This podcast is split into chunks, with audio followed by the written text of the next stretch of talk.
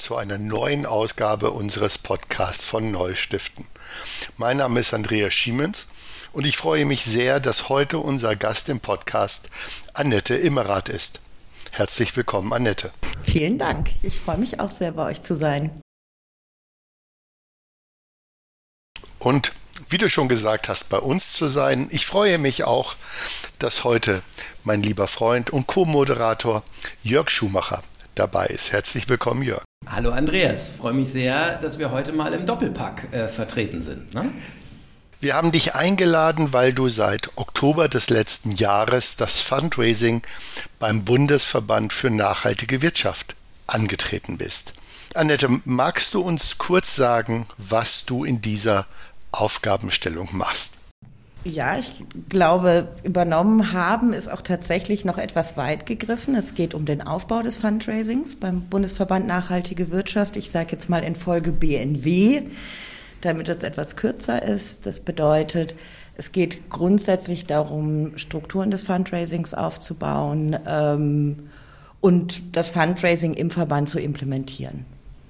Darf ich fragen, Annette, was hast du vorher gemacht? Du bist ja ein klassischer Quereinsteiger, eine klassische Quereinsteigerin. Genau, ich ähm, habe lange als Projektleiterin in der Marktforschung gearbeitet, ähm, bin dann wie die Jungfrau zum Kind in eine Agentur für Marketing und Vertriebsunterstützung gekommen, mhm. mit Spezialisierung auf die Bauindustrie.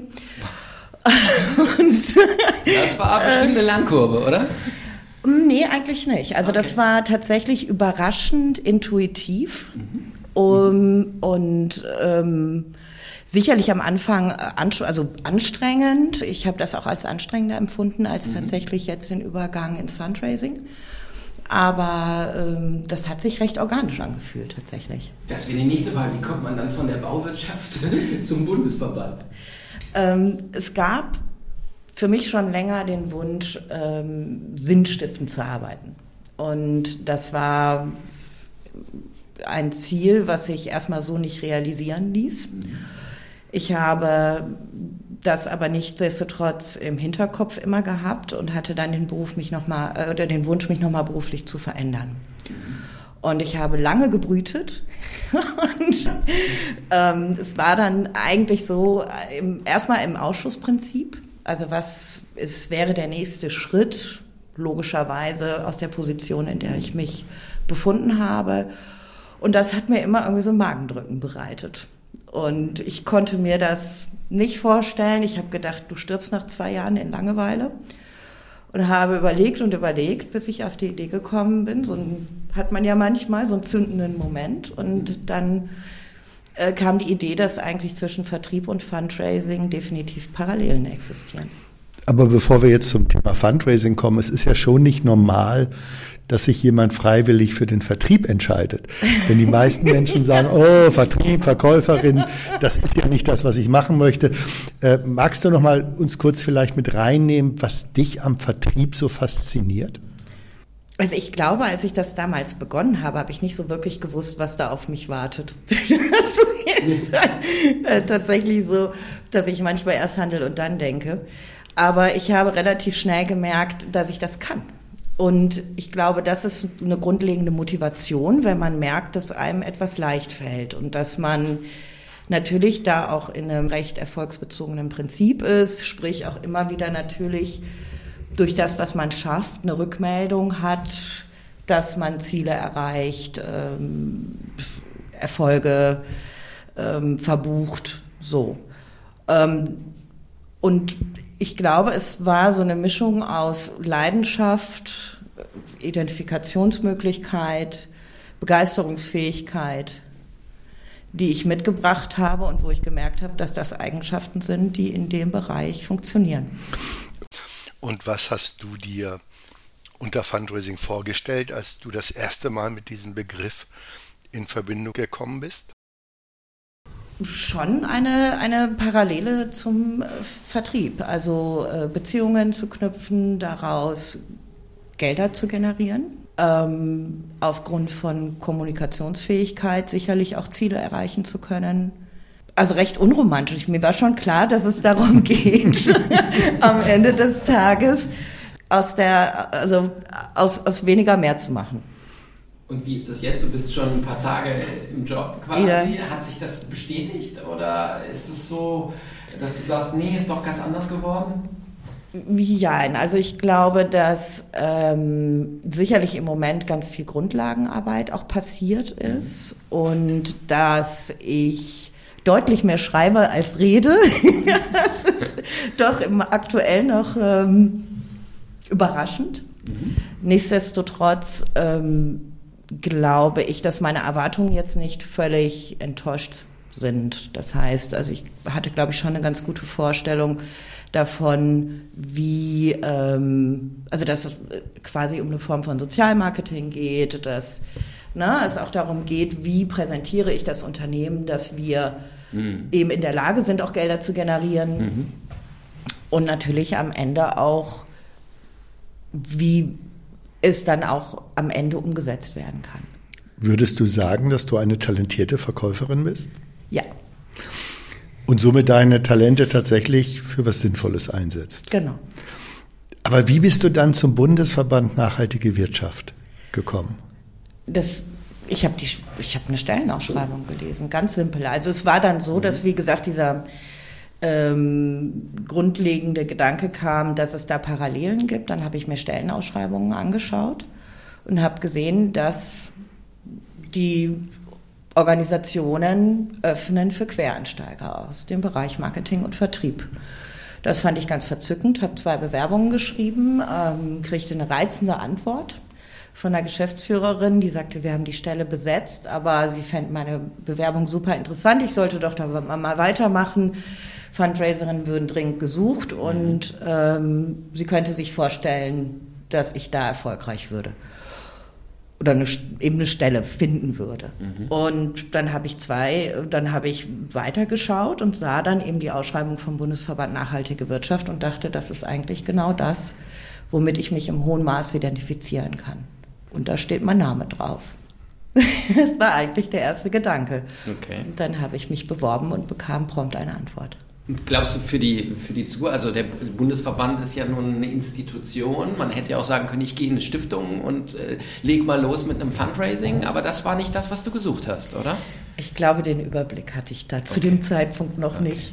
Also das muss man ganz klar sagen. Ich wusste nicht ganz, was ich tue, was jetzt das, ähm, das sehe ich natürlich, das wird für mich jetzt immer klarer. Okay. Ne? Ähm, wo sind da Unterschiede? Ich war da sehr naiv. Also mhm. Verband, Stiftung, äh, Verein, das Aber hat sich für mich jetzt erstmal pauschal nicht unterschieden. Okay, das finde ich total spannend, weil wir haben uns ja auch bei Neues Stiften so ein bisschen auf die Fahnen geschrieben, dass man quasi, wie soll ich sagen, bei uns schon eine Anlaufstelle hat, eine Plattform für Philanthropie und Fundraising. Mhm. Wie hast du dir damals äh, quasi einen Überblick äh, verschafft? Und war das einfach, weil wir immer wieder hören, mein Gott, dieser Markt, das ist so eine Nische und ja. man erfährt kaum was. Wie hast du das wahrgenommen? Inwiefern einen Überblick? Ja, also dass du gesagt hast, okay, äh, wie sind die organisiert, wo kriege ich jetzt einen Job her? Oder hast du einfach gesagt, okay, ich gebe mal ein Stiftung und Fundraising und dann kommt irgendwas äh, über Fundraising eingegeben. okay. Naja, aber, aber immerhin kanntest du das Wort. Ja, doch, das, das schon. Das hat ja schon mal Insider, Insiderkenntnis. Doch, doch, das, äh, das sagte mir natürlich was. Ähm, nee, das war, das war tatsächlich sehr naiv. Also ich habe die Stellen angegeben, habe gedacht, okay, das ist ein Gegenstand, der mich interessiert. Mhm. Oder na, äh, habe mich natürlich über das Unternehmen äh, oder die Stiftung oder den, den Verband oder wie auch immer informiert und gesehen, okay, das äh, kann ich mir sehr gut vorstellen. Und diese Stelle war ja über ein Beratungsunternehmen ausgeschrieben. Genau. Mhm. War das für dich okay oder hat, hättest du eher gedacht, im äh, Sozialmarkt ist das alles so ein bisschen hemsärmlich? Ich glaube, dass es schon einen Moment gab, wo ich etwas überrascht war. Ähm, habe mich da aber nicht groß mit beschäftigt. Am Ende war das eigentlich sehr gut.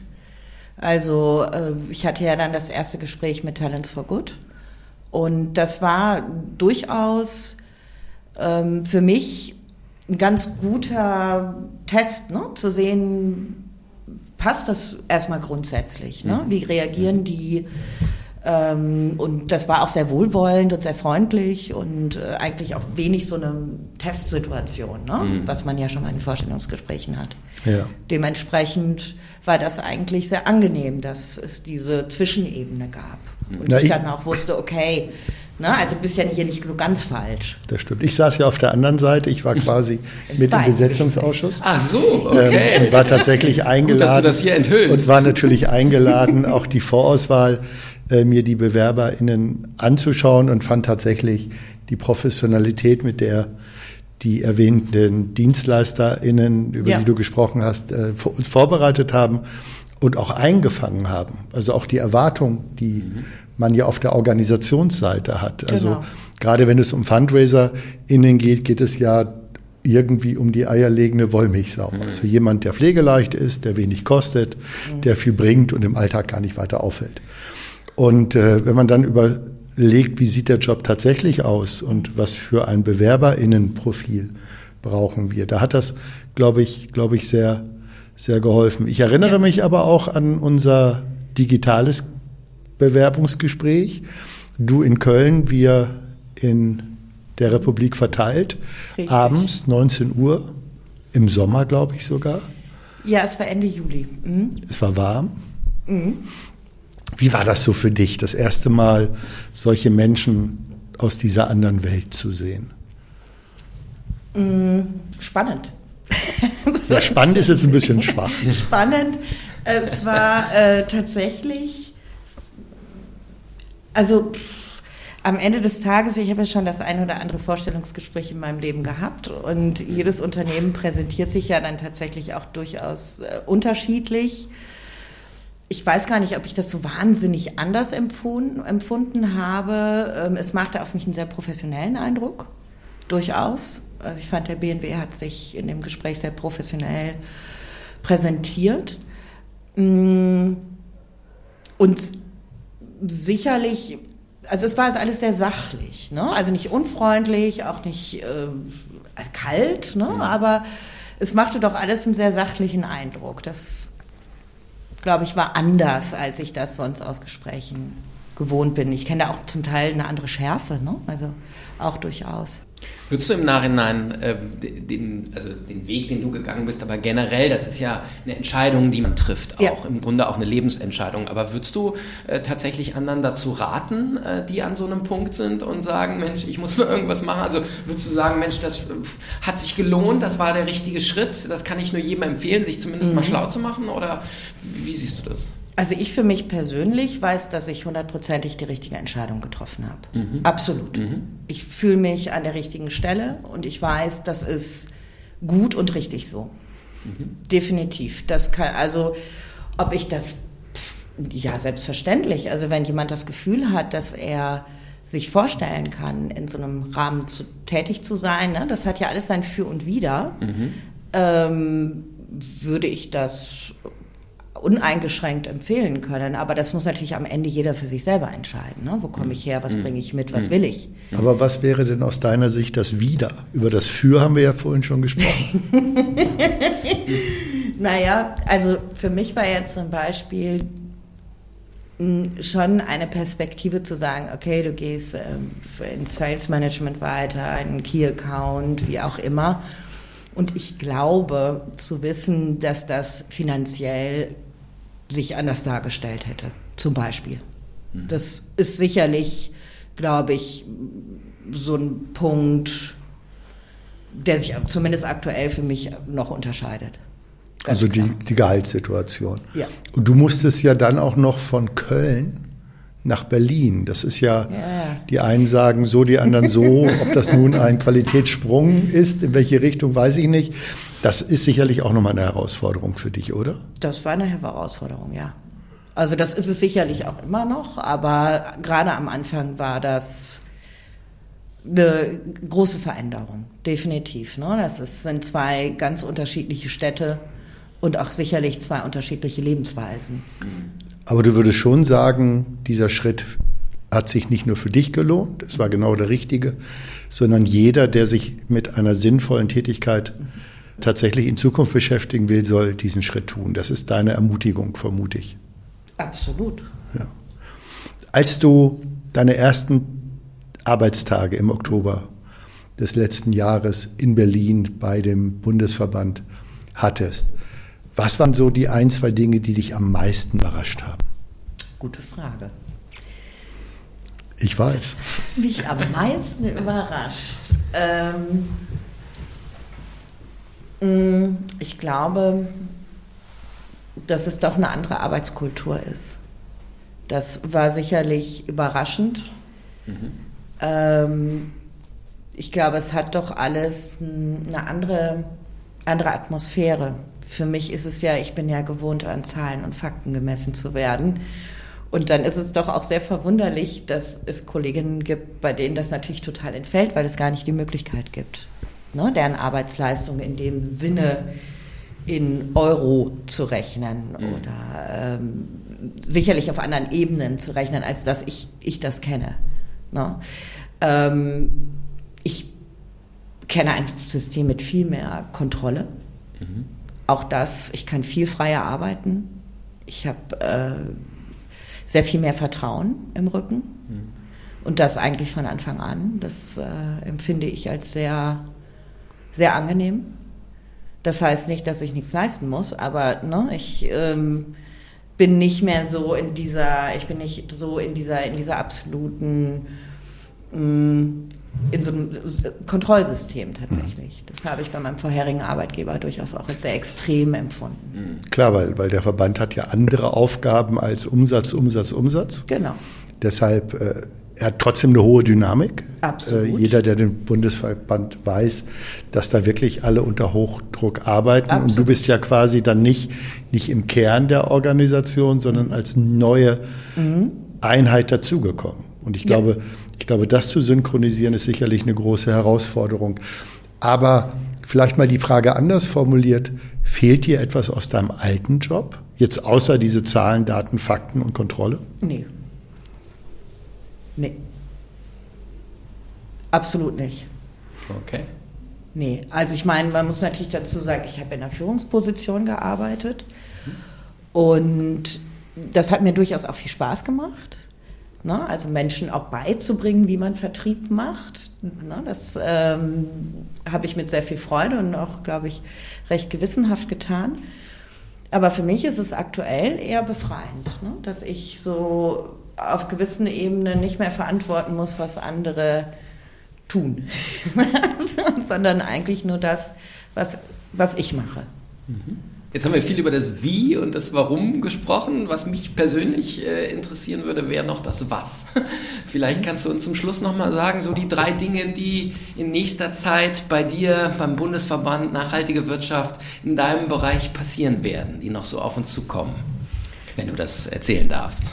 Ja, ich glaube schon. Also ähm, wir sind, wie gesagt, immer noch dabei, auch wirklich grundlegende Strukturen zu schaffen. Das heißt, ähm, im Moment sind, ich habe ähm, arbeite ich eine Spendenrichtlinie aus. Mhm. Wir sind dabei, tatsächlich dann auch diese Fundraising-Story, Kommunikationsstrategie, also wirklich auch tatsächlich Grundlagen zu schaffen mhm. und dann eben auch Strukturen, wie wir das kommende Jahr angehen. Mhm. Ganz klar.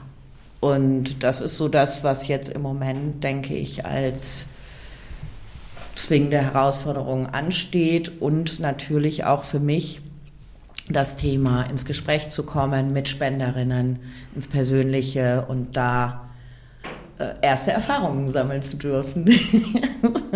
Ja, wir sind am Ende angekommen. Äh, Annette, vielen Dank für diesen Einblick in den ganzen Prozess und auch in deine in deine Zeit, die du da jetzt schon verbracht hast. Äh, für uns total spannend, äh, weil wir natürlich auch in so einer kleinen Blase uns immer bewegen. Also da nochmal jemanden zu haben, der von außen äh, äh, drauf guckt. Ähm, ähm, ich glaube, es bleibt uns noch zu erwähnen, dass wir auch bei Neues Stiften eine sogenannte Masterclass haben, wo es diverse Kurse gibt. Also falls man zum Thema Fundraising, Fundraising Story, Kommunikation, Großspender irgendwas wissen muss, gerne auf www.neues-stiften.de gehen. Und Andreas, du hast noch ein Schlusswort. Ja, liebe Annette, toll, dass du jetzt auf der Seite der Zivilgesellschaft bist. Großartig, dass du diesen Schritt gemacht hast und danke, dass du dir Zeit für das Gespräch genommen hast. Ich bedanke mich bei euch für die Einladung. Ja, dann auf bald. Sehr, danke. Sehr gerne.